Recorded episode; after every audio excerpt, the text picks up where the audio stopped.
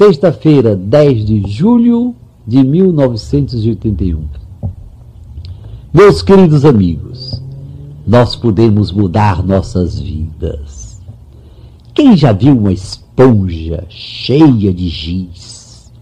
Quem já teve nas mãos uma esponja seca, dura de giz? Se a metermos na água, a dureza, a aspereza se diluem desaparecem. Quando encontro corações que lembram esponjas duras de giz, como gostaria de mergulhá-los nas águas da infinita bondade de Deus. Um dia uma querida amiga me disse: Eu ficaria contente se meu coração lembrasse uma esponja dura de giz. Meu, meu caso é mais grave. Meu coração virou pedra, pedra. Para que serve um coração petrificado? Para que serve um coração que não é mais coração, é pura e simplesmente uma pedra? Há momentos em que dizemos palavras inesperadas, imprevistas, sopradas diretamente pelo Espírito de Deus.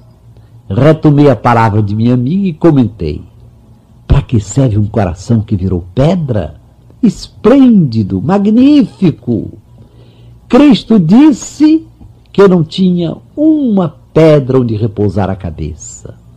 Ofereça a Cristo a sua pedra.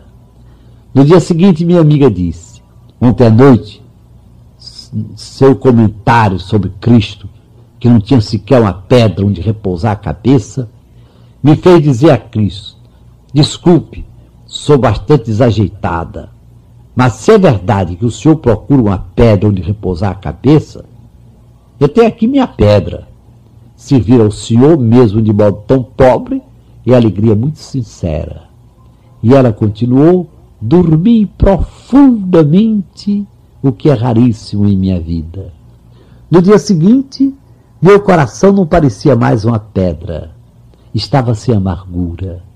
Pude olhar todo mundo até duas criaturas que me odeiam e fazem todo o mal que podem e são de minha parte pagas por um ódio ainda mais forte. Pude olhar todo mundo quase cantando de alegria e tranquilidade. Onde está o pessimismo? Onde estão as interrogações frias e mortas? Para que serve? Para que serve?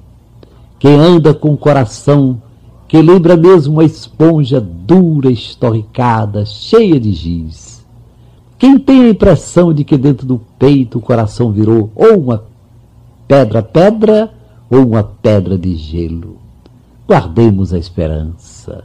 Nós podemos mudar nossas vidas, modificar nossos corações.